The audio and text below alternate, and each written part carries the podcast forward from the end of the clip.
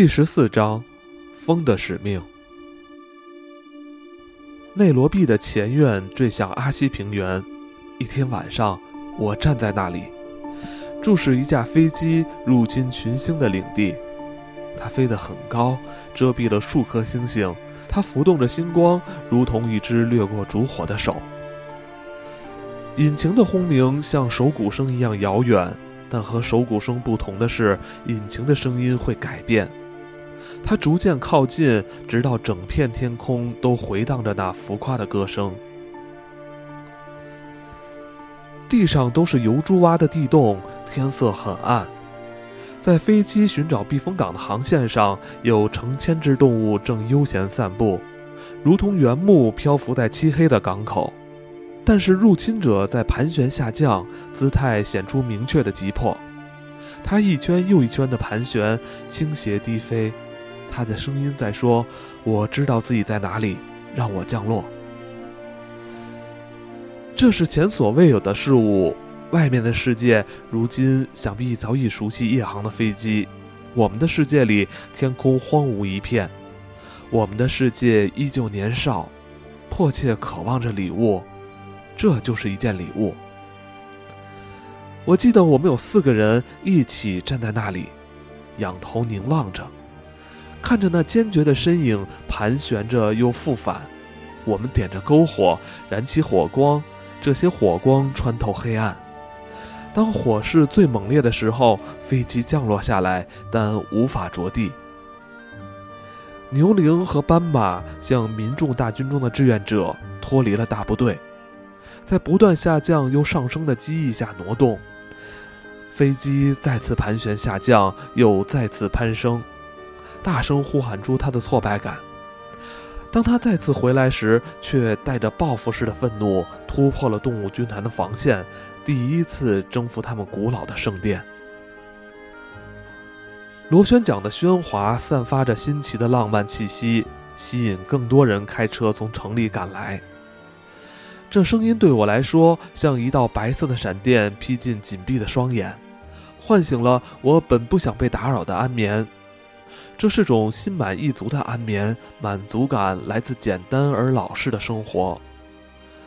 这片广袤而寂静的土地，持之以恒地滋养了这种安眠。我感到好奇，又心怀愤恨。我的所有这些情绪都毫无缘由。十几只手上前帮助驾驶员走下他的单翼飞机。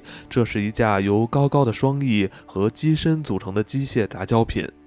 连最寻常的松鸦见了都会对他嗤之以鼻。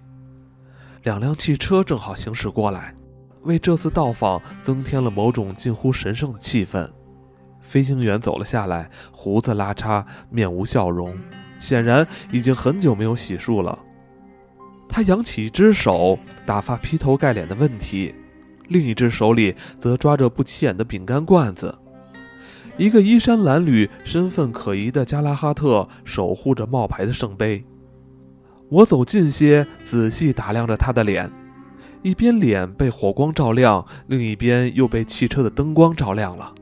尽管如此，他那坚不可摧的自信相貌依旧清晰可辨。上次我看见他的时候，他那只抓着饼干桶的手正挥舞着一把钳子，驾驶的交通工具也比现在这个更朴实。他最崇高的理想不过是能尽快走完没落的泥土路。这么说，快乐的修理工得到了他的飞机，但拥有的狂喜似乎已经暗淡。或许他只是像其他人迎接必定会到来的黎明一样，平静地接受着我眼中的巨大胜利。他朝站在地面上的我们点头示意，然后像没有打过哈欠似的打了个哈欠。接着要求两样东西：一支烟，一辆救护车。一辆车立即动起来，换挡时发出的歇斯底里的轰鸣，站在飞机旁的人们后退一步，仿佛死神在驾驶舱里朝他们勾了勾手指，手里依旧抓着那只饼干罐子。汤姆·布莱克，来自没落，来自埃尔达·马勒温以及其他我不敢贸然打听的地方。打理好自己的飞机后，抽着烟，陷入心事重重的沉默。这沉默里有没人敢打扰的专注。当救护车抵达的时候，裹在毯子里的伤者被抬出驾驶舱，还有更多的围观者正在赶来。那些动物接受了停火协议，却依旧不肯接受和平，战战兢兢地结伴而来。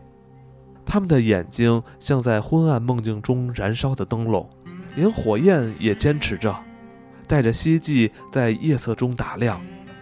但夜空开始隆隆作响，打雷了。星群躲了起来，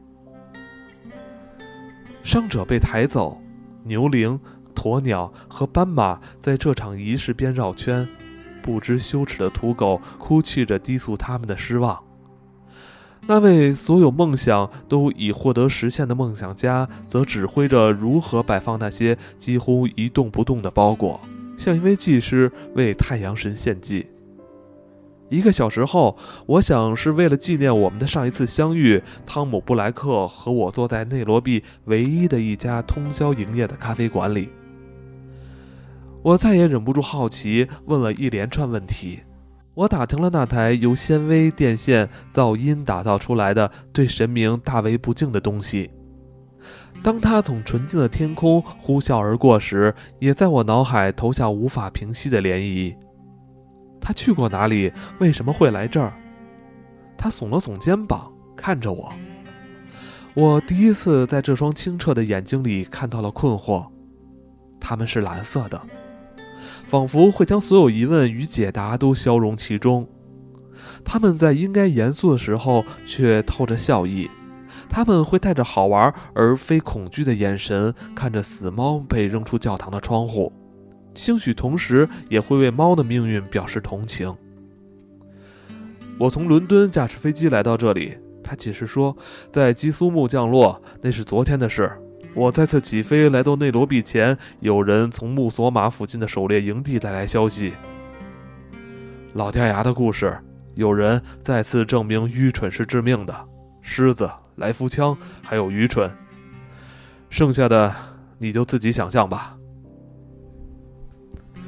我能想象，几乎分毫不差，但我还是更愿意听他讲。再有淡如清茶的咖啡的助力，我知道了事情的详情。那不过是场意外，却以某种方式证明了非洲也会发出嘲讽的微笑。尽管他会接受新事物，却不会允许任何生物逃脱他的洗礼。汤姆·布莱克驾驶一架新飞机，怀揣一个新主意，飞过了六千英里。他的梦想已经长出了翅膀和轮子，他希望以此梦想织就信赖之声，唤醒更多的梦想家，也驱散这片虽已苏醒但依旧懒散的大陆上那令人昏睡的沉寂。如果说肯尼亚的城镇与村落间缺乏彼此连接的道路，就像缺乏织网的线，那么起码也有足够的空地让机轮降落。有足够的天空让飞机打破疑虑，展翅高飞。在世界的其他地方，都是先有路，再有机场，在这里却不是这样。因为肯尼亚的许多明天，对别的地方来说都已经是昨日。那些和摩登时代一同闪光的新事物，与旧事物重叠，像只不锈钢做的钟摆在生皮盾牌上一样，对比鲜明。即将降临于这条地平线上，他并没有敌意，只是漠不关心地沉默着。汤姆·布莱克驾驶他的飞机降落在这条地平线上。有一天，他的飞机会送来邮件，就和他计划的一样。他将翱翔在被土著送信人踏平的道路上空，他将破浪前行。但首先，为了向古老的东道主表达敬意，他已经完成了一项任务。他承载了一条重要信息：一车痛苦以及一机舱的死亡，穿过非洲的夜色。狮子、来福枪，还有愚蠢。他这样简单的讲述这个故事，确实很简单。故事中没有任何出众的角色，甚至包括那头狮子。它是头老态龙钟的狮子，从出生那一刻起就准备好了死于非命，而不是寿终正寝。但他和所有自由的生物一样拥有自尊，所以他等待的时刻来了。尽管称不上什么光辉时刻。击中他的那两个人和一般人一样冷血，或许更少些人性。他们开枪射击，却没让他毙命，而是将无情的照相机对准他的痛苦挣扎。这是微不足道的、愚蠢的，却也是冷血的罪行。当汤姆·布莱克放弃在内罗毕的凯旋式降落，转飞穆索马附近的营地时，一个人已经丧生，另一个血肉模糊，无助地躺着。他能活下来，纯粹是因为运气。第三个白人和两个土著男孩在沉重的帆布担架旁无力地念叨着咒语，试图以绷带、碘酒和水来实行魔法。照相机成了一堆玻璃与金属片。狮子死了，但如有神功般，他竟获得力量，发动了最后的攻击。结果就是留下一具尸体和一条待挽救的生命。如果还能救活的话，送信人转达了这个消息，然后基苏木发出电报，消息送到，回复说将死者的遗体火化，骨灰带回内罗毕。火化是个圆滑的词，用来掩盖将人体放进火里炙烤的野蛮真相。有些殡仪馆配备带银把手的焚化炉，在他们印刷品和广告中，火化是个成功的措辞。但在非洲大草原正午那毫无遮挡的烈日下，它也不过是个委婉的说辞。矛盾的是，人们为了获得永恒，就必须保存那些转瞬即逝的东西。木头被收集起来，火点上了。那个伤者被包裹在绷带和伤痛之中，时不时闻着那意味深长的烤肉味儿。当地土著早已消失无踪。汤姆·布莱克，因为对生命太过热爱，所以对死亡毫无耐心。他蹲着等了整个下午，偶尔从一小口温热的威士忌获得慰藉。铅笔般黑烟升起，用他那恼人又清晰的笔迹，没完没了地书写那悲惨的小故事。如果曾有秃鹫出现，这些虚伪但很有民主精神的哀悼者不错过每一个葬礼。那他们的出场并没有被提及，没有眼泪，也没有祈祷书。第三个猎人完成了这次半途而废的狩猎，但他无话可说，也确实没什么好说的。这场悲剧因为缺少谈资而引不起讨论者的兴趣，也缺少讽刺意味来发人深省。当可怜的骨灰被扫进一只坑坑洼洼、毫无神圣的饼干罐子时，故事进入了高潮。故事的最后一幕由薄暮的微光和几缕青烟织就，并在一架闪闪发光的飞机冲下天空时正式落下。伤者活了下来，讲述他和狮子遭遇的场景。至于他同伴的骨灰，我猜现在已经安息在一只透着希腊式优雅的骨灰坛里，埋在远离所有野兽踪迹的地方。或许在骨灰坛上还有张照片。由于镜头的神奇力量，万兽之王垂死挣扎的痛苦被凝固其中。如果当真如此，那些在这个原本毫无意义的场景前停下脚步的人，或许会觉得其中透露着一个道理，并不深奥，但值得思考。不管死亡以何种方式降临在何种生物身上，它都该获得尊重。非洲式的悲剧，凄惨的琐事，你有什么看法？汤姆·布莱克抿着咖啡，向杯中凝视。好像那是个水晶球，因他自己讲的故事而轻笑起来。要分辨不同的骨灰需要一种技术，他说：“只有我和埃及人知道，所以不要发问，只要记住，飞行的时候千万别忘了带上火柴和饼干罐。你当然要去飞行，我老早就知道这点，我能在星图上看出来。”卢塔。我想放下这一切去学飞行。他站在宽敞的马房里，身边是一匹刚梳洗过的小公马。它耀眼的，就像荡漾在水面的波光。卢塔的手里有把刷子，上面夹杂着小公马的毛发。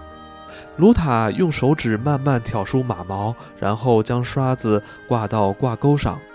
他看向马厩门外，不远处是梅涅盖火山，山腰上围着一片没有分量的云朵。他耸了耸肩膀，拍了拍没有灰尘的双手。他说：“如果我们必须飞门萨西部，那就飞吧。我们早上几点开始？”